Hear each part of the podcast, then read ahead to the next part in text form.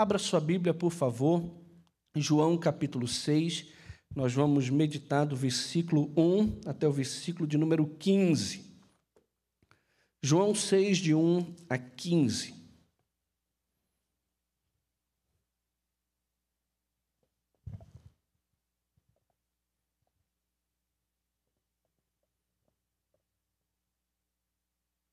Vocês abriram a Bíblia? Não ouvi barulho nenhum, zero barulho. Parabéns, vocês estão rápidos, hein? O tema da mensagem hoje é: Este é verdadeiramente o profeta que devia vir ao mundo. A gente sabe que o tema de João, o propósito principal dele é apresentar Jesus como Deus e para que as pessoas possam crer e, crendo, tenham a vida eterna. Então, o propósito dele é, de fato, apresentar Jesus como Messias, como Filho de Deus, como divino, e assim as pessoas possam se render a ele, colocar em Jesus a sua fé, a sua confiança, para que desfrutem do novo nascimento e da vida eterna que Deus tem para todo aquele que crê no seu Filho. E então nós entramos hoje no capítulo 6 de João, que diz assim: depois destas coisas, atravessou Jesus o mar da Galileia, que é o de Tiberíades. Seguia-o numerosa multidão, porque tinham visto os sinais que ele fazia na cura dos enfermos. Então subiu Jesus ao monte e assentou-se ali com seus discípulos. Ora, a Páscoa, a festa dos judeus, estava próxima. Então Jesus, erguendo os olhos e vendo que grande multidão vinha ter com ele, disse a Filipe: Onde compraremos pães para lhes dar a comer? Mas dizia isto para o experimentar, porque ele bem sabia o que estava para fazer. Respondeu-lhe Filipe: Não lhes bastariam duzentos denários de pão para receber cada um o seu pedaço. Um de seus discípulos, chamado André, irmão de Simão Pedro, informou a Jesus: Está aí um rapaz que tem cinco pães de cevada e dois peixinhos. Mas isto que é para tanta gente? Disse Jesus: Fazei o povo assentar-se, pois havia naquele lugar muita relva. Assentaram-se, pois, os homens em número de quase cinco mil. Então Jesus tomou os pães e, tendo dado graças, distribuiu-os entre eles, e também igualmente os peixes, quanto queriam. E quando já estavam fartos, disse Jesus aos seus discípulos: Recolhei os pedaços que sobraram, para que nada se perca. Assim, pois, o fizeram e encheram doze cestos de pedaços dos cinco pães de cevada que sobraram aos que haviam comido. Vendo, pois, os homens o sinal que Jesus fizera, disseram: Este é verdadeiramente o profeta que devia vir ao mundo. Sabendo, pois, Jesus que estavam para vir com o intuito de arrebatá-lo para proclamarem rei, retirou-se novamente sozinho para o monte. Aqui João faz questão de deixar claro qual foi o sentimento do povo. O povo, depois de ver mais esse sinal por parte de Jesus, eles afirmam categoricamente: esse é aquele de quem Moisés havia falado lá em Deuteronômio capítulo 18, que depois de mim Deus suscitará um profeta no meio de vós. E eles olham para Jesus e dizem: esse é de fato aquele profeta, ou o profeta que devia vir ao mundo. Se Moisés alimentou pelo poder de Deus e do próprio Senhor Jesus a multidão no deserto, agora no lugar deserto também, o Senhor Jesus, Criador do mundo, Criador de todas as coisas, sustentador de todas as coisas, também alimenta toda uma multidão, que só de homens são cinco mil, fora mulheres e crianças, que chega facilmente perto de 20 mil pessoas. E esse número enorme se dá por causa da festividade da Páscoa que estava para acontecer em Jerusalém. Então, quem vinha do norte precisava passar também por Betsaida, que era exatamente o local que Jesus estava com seus discípulos, como a gente vê no Evangelho de Marcos. Esse texto aqui narra o quarto sinal empregado por João para demonstrar que Jesus de fato é o Messias e o Filho de Deus. É o único milagre, tirando a ressurreição de Cristo, né, registrado nos quatro evangelhos. E já que João provavelmente escreveu para suplementar e fornecer mais informações não registradas nos outros evangelhos ou nos evangelhos sinóticos, os registros desse milagre enfatiza a sua importância estratégica de duas maneiras, como a gente pode ver aqui. O primeiro deles é que demonstra o poder criador de Cristo mais claramente do que qualquer outro milagre.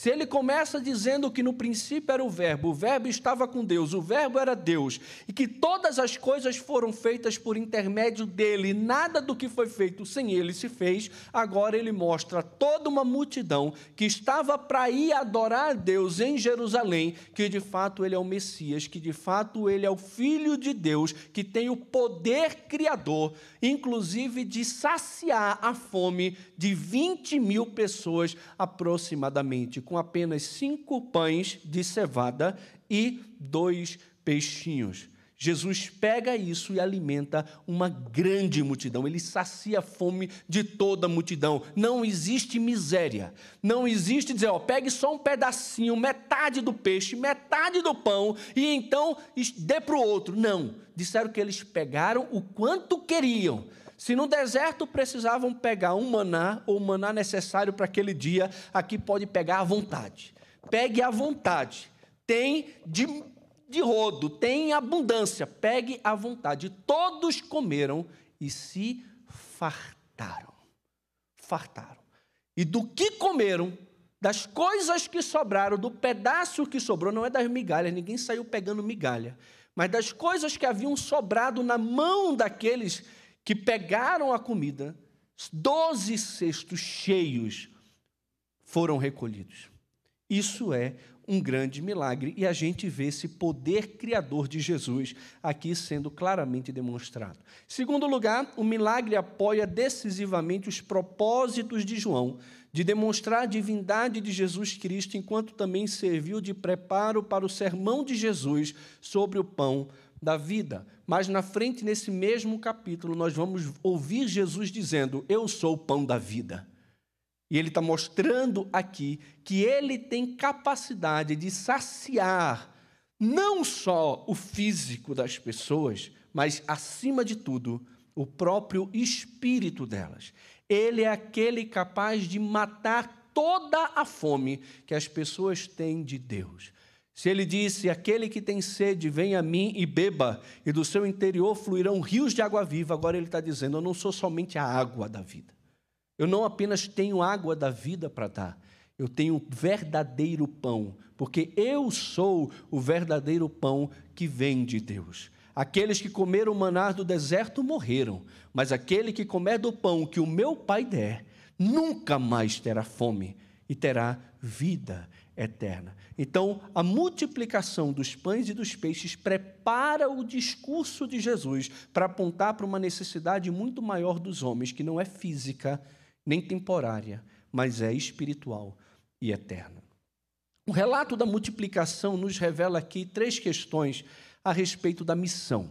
A gente vê a dificuldade da missão, a necessidade da missão e também a capacitação ou a capacidade da missão. Quando nós olhamos para esse relato aqui da multiplicação dos pães e dos peixes, é necessário que a gente vá também para os outros evangelhos, para que tenhamos um quadro maior do que foi esse acontecimento. E quando vamos para os outros evangelhos, o evangelho de Mateus, o evangelho de Marcos, fala sobre João Batista e a sua execução, e vai falar também sobre os discípulos de Jesus e a sua exaustão mostrando claramente para mim e para você que no ministério e na vida cristã, no discipulado, na vida com Jesus ou numa vida de obediência a Deus, essas coisas estão diretamente ligadas. Existe sim um risco de, por seguirmos a Deus e fazermos a vontade de Deus, sermos perseguidos inclusive, maltratados e mortos a fio de espada ou por qualquer outro motivo. João Batista ele foi decapitado por Herodes e depois que ele foi decapitado, os seus discípulos o enterraram e foram imediatamente avisar Jesus.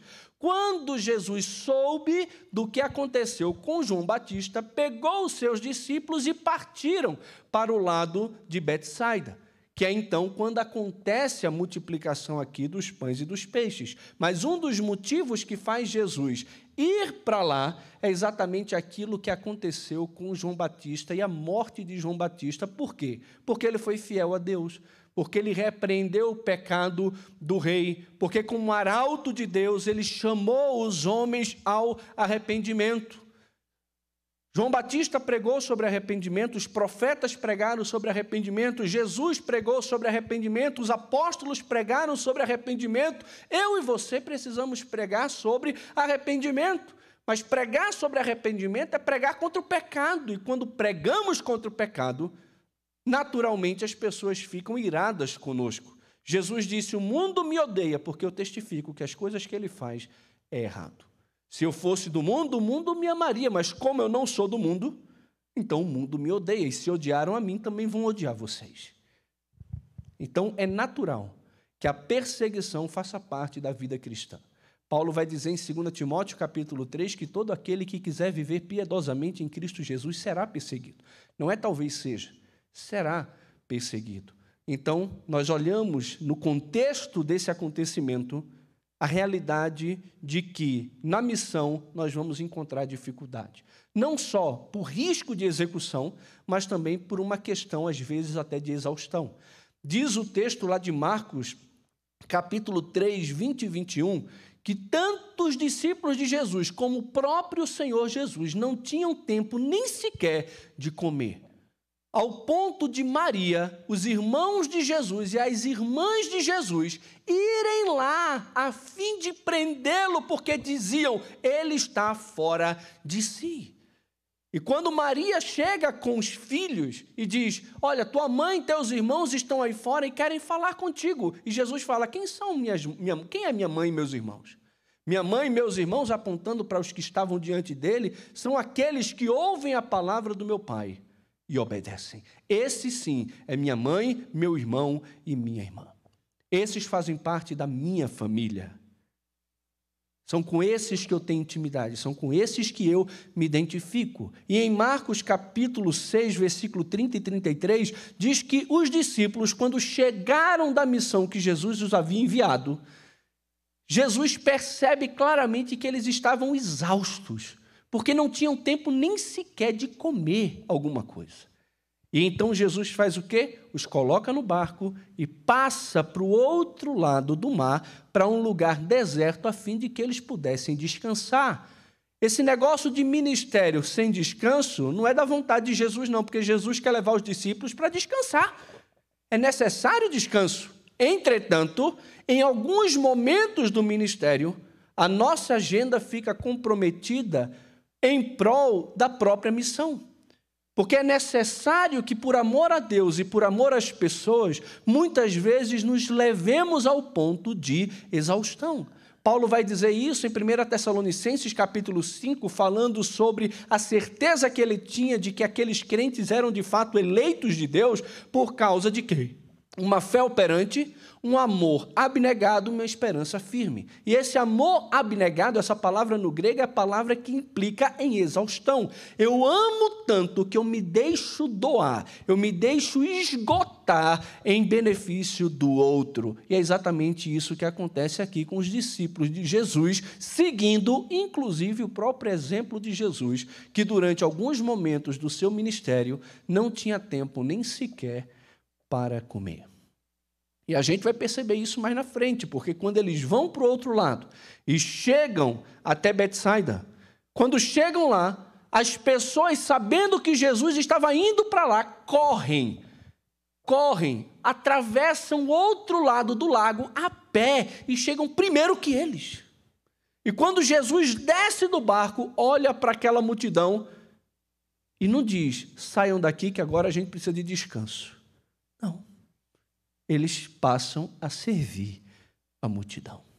Muitas vezes, na nossa caminhada com Cristo, na nossa caminhada em discipulado, numa vida que procura agradar e glorificar a Deus, nós precisamos entender que nem tudo é um mar de rosas.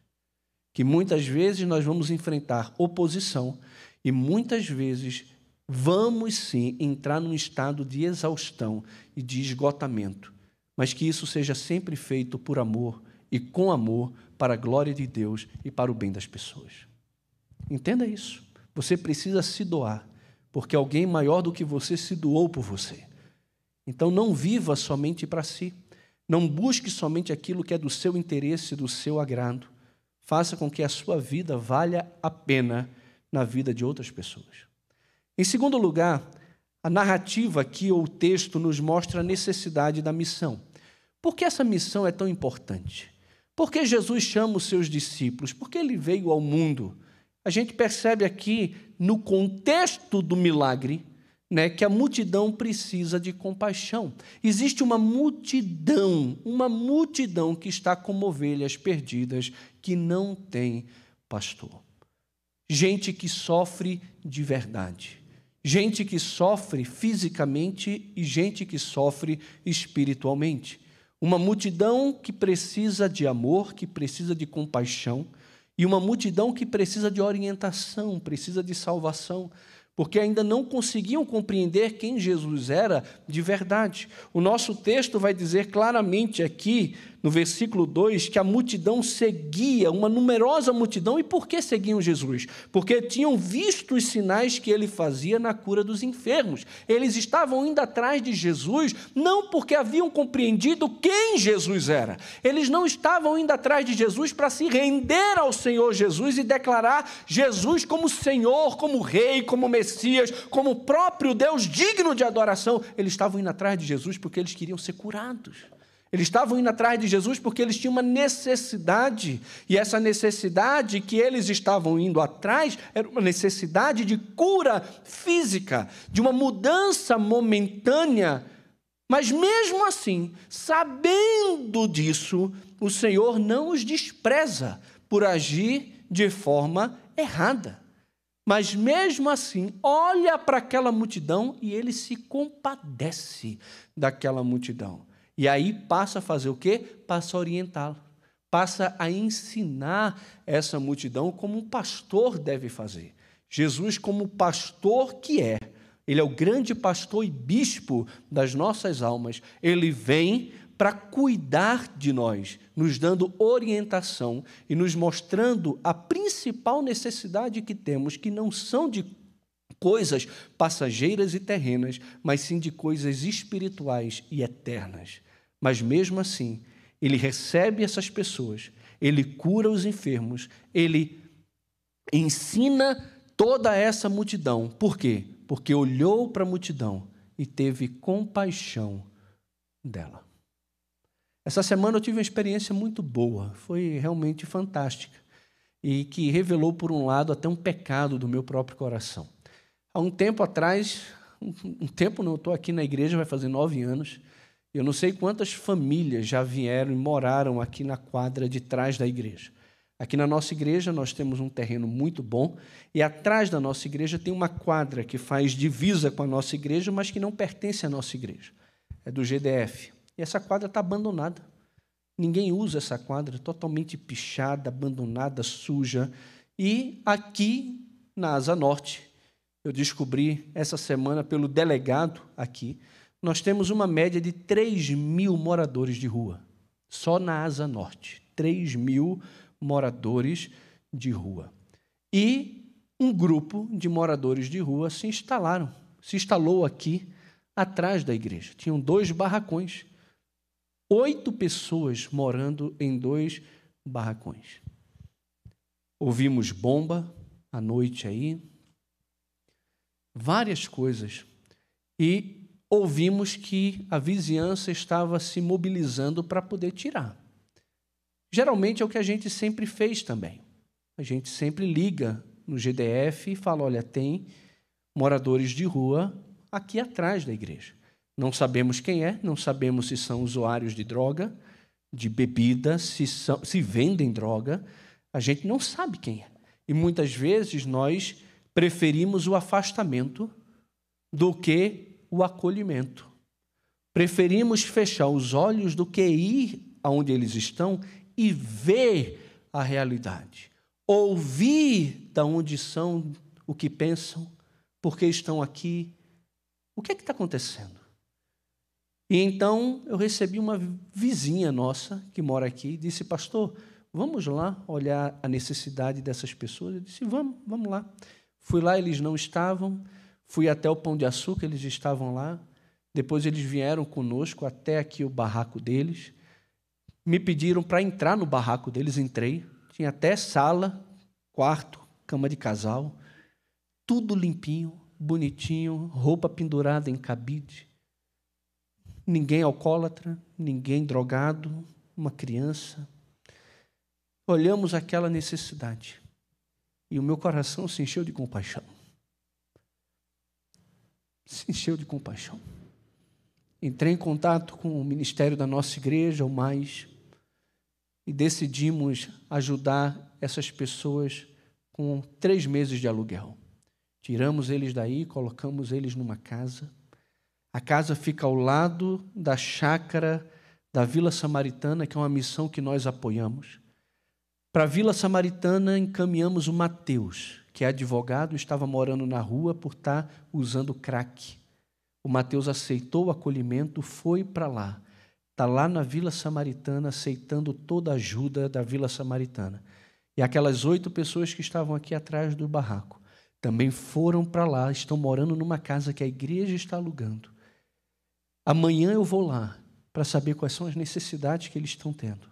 Mas já estão recebendo apoio da Vila Samaritana, comida, colchão, roupa, e vão também passar por treinamentos na área de padaria, corte e costura, para ver se tem suas vidas transformadas.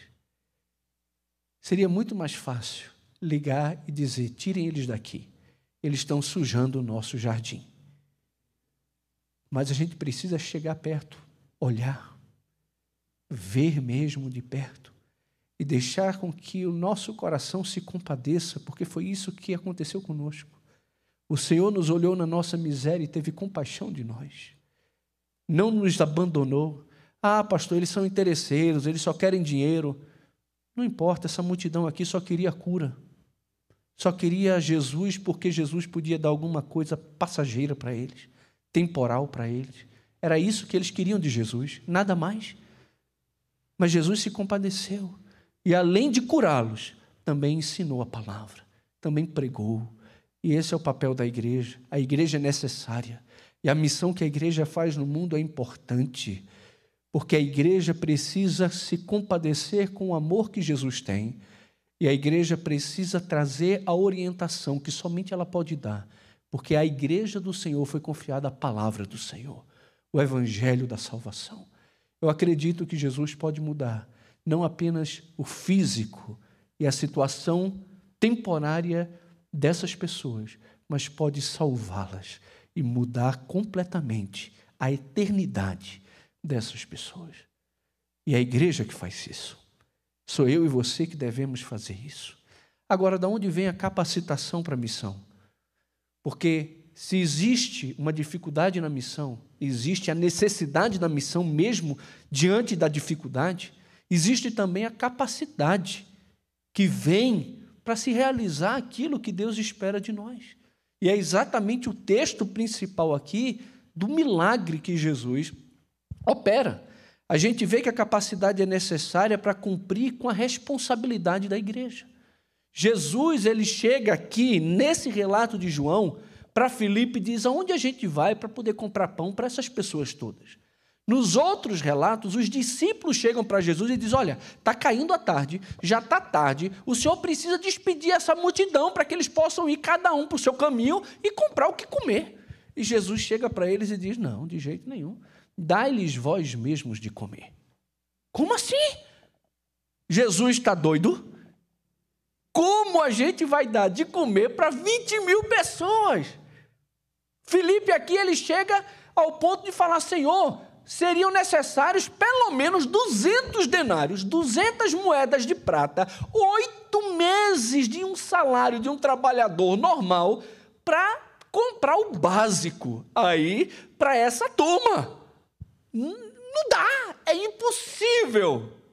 Mas Jesus está dizendo: vocês devem encarar isso como responsabilidade de vocês. Eu estou dizendo para vocês que vocês têm que dar de comer para eles. Você em algum momento já leu a Bíblia, pegou alguns dos mandamentos e disse: Isso aqui é impossível? Já? Não, né? É tudo muito fácil. Perdoe o seu inimigo 70 vezes 7.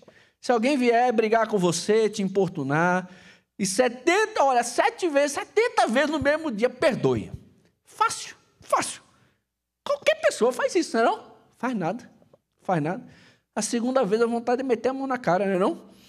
Rapaz, acabei de falar isso, tu erra de novo. Aí você já começa a perder a paciência. É fácil, vê os pais, grita com o filho, fácil, não é não? Você fala uma vez com o filho, o filho não obedece. Aí o filho faz de novo, você já não fala mansinho. Não fala. 70 vezes 7 tu perdoa. Maridos, amem as esposas como Cristo amou a igreja. Ele a si mesmo se entregou por ela para que a santificasse, tendo-a purificado por meio da lavagem de água pela palavra, para apresentar a si mesmo igreja gloriosa, sem mácula, nem ruga, nem coisa semelhante, porém santa e sem defeito. Assim também os maridos devem amar as suas esposas. Fácil. Ridículo. Qualquer homem faz isso. Faz nada. Não faz. Faz não. Esposas, sede submissas aos vossos próprios maridos como ao Senhor mulheres sejam em tudo submissas ao seu próprio marido. Ridículo de fácil. É nada, irmão. Tem muita coisa na Bíblia que a gente olha e fala: isso aqui é impossível. Impossível. Reparta o que você tem com os outros, para que haja igualdade. Fácil. Fácil. Fácil nada. Somos tão egoístas. Olha o teu coração, vê se você não é egoísta. Não é não? Se a gente pegasse o teu extrato bancário, ou a tua movimentação dos últimos seis meses, a gente diria que você é espiritual, que ama a Deus ou não? Como as pessoas, olhando o teu extrato bancário e a tua movimentação, para onde vai o teu dinheiro, ela falaria de você? Porque você sabe que o seu dinheiro fala mais de você do que o que você fala. Né? Ele falaria o quê? Somos generosos, amamos a Deus ou somos egoístas? Pensamos em nós, no nosso umbigo. Tem muitas coisas na nossa vida cristã que são praticamente impossíveis. Mas o Senhor está dizendo: é responsabilidade de vocês. É vocês que têm que fazer. Vão e deem de comer. E aí os discípulos falam: Senhor, não dá, não dá. Aí tem um que chega lá e fala: Senhor, tem um menino aqui que tem cinco pães de cevada. Pão de cevada era o pão barato. O pão de trigo era o pão do rico, era o pão normal. O pão de cevada era um pão duro, era um pão é, bolachão. Não é um pão francês como a gente olha aí. Né? E ele tinha dois peixinhos, que provavelmente devia ser um peixe ou cheio de sal, para não apodrecer no caminho, ou é, tipo enlatado, que ele deve ter levado para poder comer no caminho até chegar em Jerusalém para a festa da Páscoa. E algum lá chega e diz: olha, tem cinco pães e dois peixes, mas o que é isso? para uma demanda tão grande. E Jesus diz: tragam para mim. E ainda hoje eu acredito que Jesus fala: me dá os seus cinco pães e dois peixes. O que é que você tem para alimentar essa multidão? O que você tem nas suas mãos para poder fazer aquilo que Deus espera de você? Senhor, eu não tenho nada. Eu tenho somente a vontade. Ah, tenha vontade. Então pega esses cinco pães e dois peixes, que é a tua vontade, e coloca nas mãos daquele que do nada fez tudo. Porque ele é poderoso para alimentar 20 mil homens, mulheres e crianças. Ele é capaz de amar quem você não ama. Ele é capaz de perdoar quem você acha que você não consegue perdoar. Ele é capaz de amar através de você a sua esposa. Ele é capaz de fazer você mulher, uma mulher submissa apesar de você. Dê a Jesus o pouco que você tem, porque Ele ainda hoje nos capacita a fazer aquilo que Ele nos pede. Mesmo que pareça impossível, quando nós obedecemos ao Senhor Jesus e seguimos a Sua palavra, Ele faz o seu milagre através da sua igreja. Quando encheram de água as talhas e fizeram totalmente sem questionamento, Ele transformou a água em vinho. Quando tiraram a pedra, quando ele ordenou que tirassem a pedra, ele ressuscitou Lázaro. Quando trouxeram a ele os cinco pães e dois peixes e fizeram que toda aquela multidão sentasse em grupos de cem e de cinquenta, sem nem antes saberem o que Jesus iria fazer, mas obedeceram a palavra de Jesus, ele alimentou cinco mil homens, fora mulheres e crianças. Então a capacidade que vem de Deus é necessária se você quer cumprir com a sua responsabilidade e é necessária por causa da nossa impossibilidade e incapacidade. Nós não somos capazes de fazer absolutamente nada se o Senhor não nos ajudar. Não somos. Pastor, não sei como fazer para cuidar do meu filho. Nem eu. Então vamos junto, colocar joelho no chão, orar e pedir ao Senhor que pegue os nossos cinco pães e dois peixes e faça um milagre na vida dos nossos filhos. Pastor, como é que eu faço no meu ministério? Eu também não sei, meu irmão. Pastor Ivan, está começando o ministério. Pastor, qual é a dica? Dependa de Jesus. Pegue seus cinco pães e dois peixes e coloque na mão dele. Não tem outro segredo. Porque você não é capaz. Obra espiritual só é feita por um Deus espiritual. No poder que vem dele. E tudo, quando nós olhamos que é para Deus, é espiritual. Não somente o ministério mas a sua profissão, o seu estudo, o seu relacionamento, tudo deve ser encarado como algo espiritual. E Deus requer de nós algumas coisas, no, aonde nós estamos, com quem nós nos relacionamos, que muitas vezes aos nossos olhos parece impossível, e mesmo assim Ele está dizendo, deles de comer. E você está dizendo, isso é uma utopia. Mas Jesus está dizendo, faça isso. Não te deixes vencer do mal, vence o mal com o bem. Faça o bem àquele que te fez mal. Pastor, isso é impossível. É por isso que ele está pedindo. Porque se fosse possível, você faria. Um incrédulo faria. Um satanista faria. Agora, como é impossível, quem tem que fazer? Jesus faz. E quando Jesus faz, as multidões chegam e diz: Este é verdadeiramente o profeta que devia vir ao mundo. Quando Jesus faz, a glória de Jesus. E não é minha e não é sua. Eu sou incapaz, Sou incapaz. Eu tenho uma responsabilidade, mas eu não tenho capacidade de responder aquilo que me foi dado. Por isso eu chego para Jesus e digo: Senhor, eu só tenho cinco pães e dois peixes. E louvado seja Deus que pega quem somos, os fracos, aqueles que não são para o mundo, e envergonham aqueles que acham que são. Porque Deus escolhe as coisas loucas, as coisas fracas, para envergonhar aquelas que se acham tão sábias, tão fortes, tão boas. Ele usa pessoas como nós, pessoas simples como nós. E esse milagre serve exatamente para isso. Depois do milagre, Jesus, na sua infinita sabedoria e soberania, ele sabia que o povo estava para tomá-lo e fazer rei. Ele já foi tentado uma vez no deserto pelo diabo, que queria dar a ele todos os reinos deste mundo se prostrado o adorasse. E ele repreende Satanás e diz: Aparta-te daqui, Satanás porque está escrito: ao Senhor teu Deus adorarás e só a Ele prestarás culto.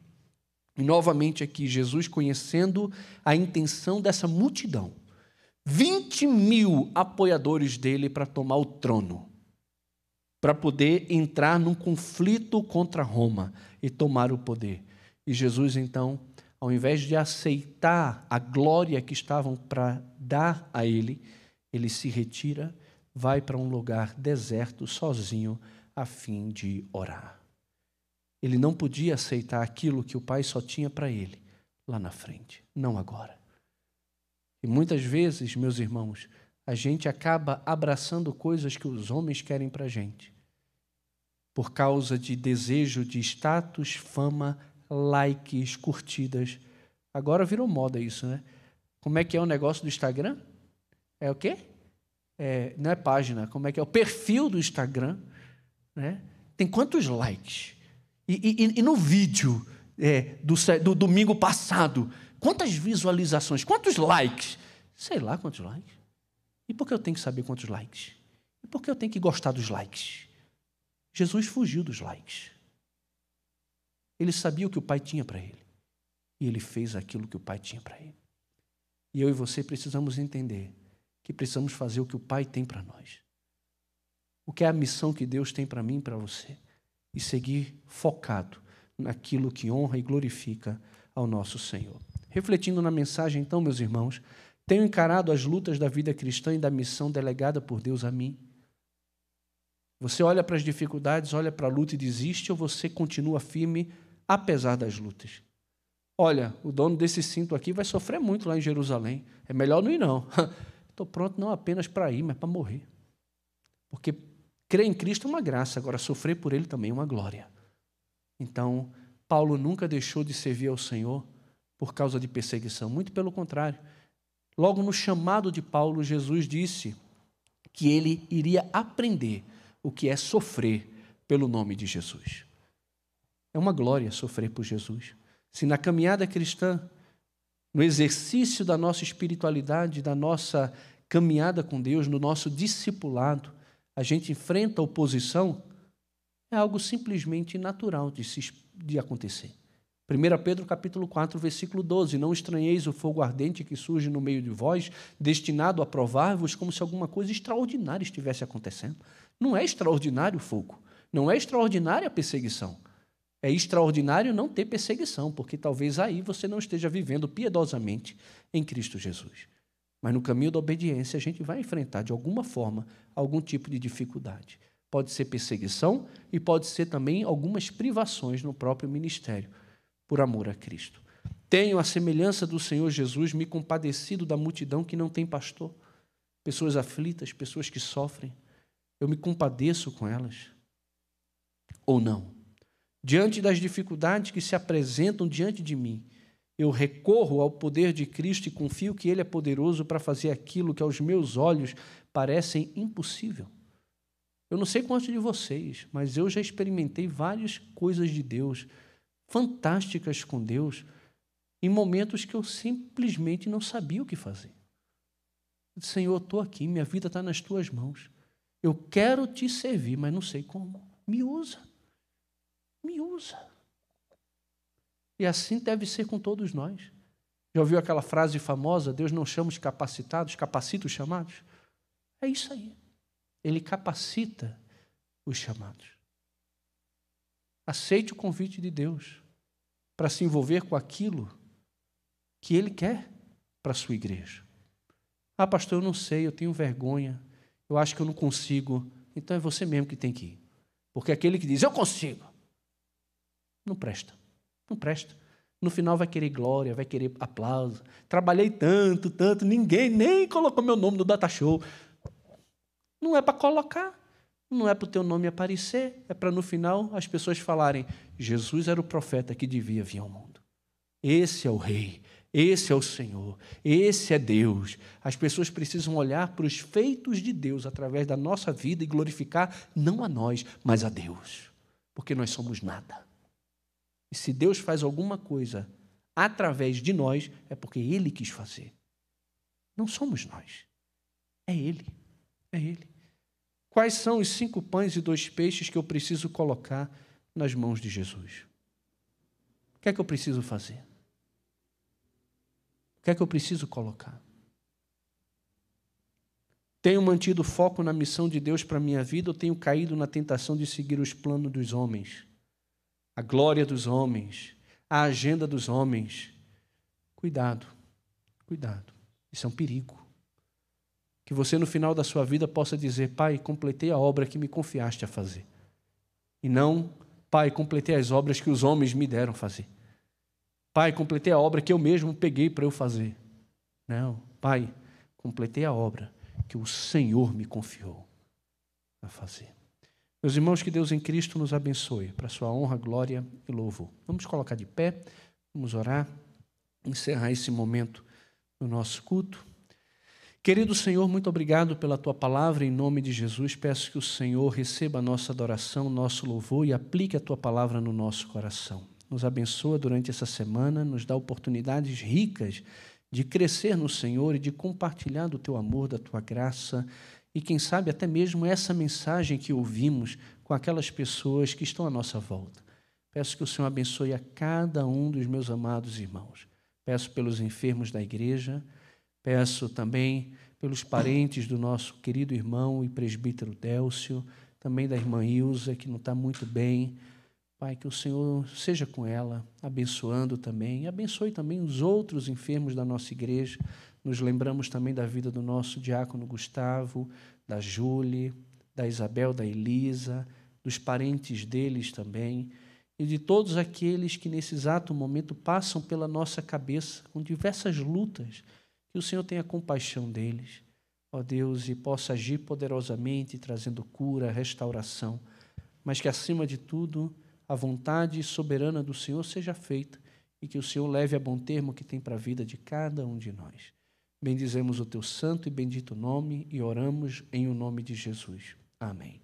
Meus irmãos queridos, que a graça do nosso Senhor Jesus, o amor de Deus, o nosso Pai, a comunhão, o consolo e o poder do Santo Espírito de Deus repouse sobre cada um de nós, até o dia bendito e glorioso, quando estaremos para sempre com o nosso Senhor.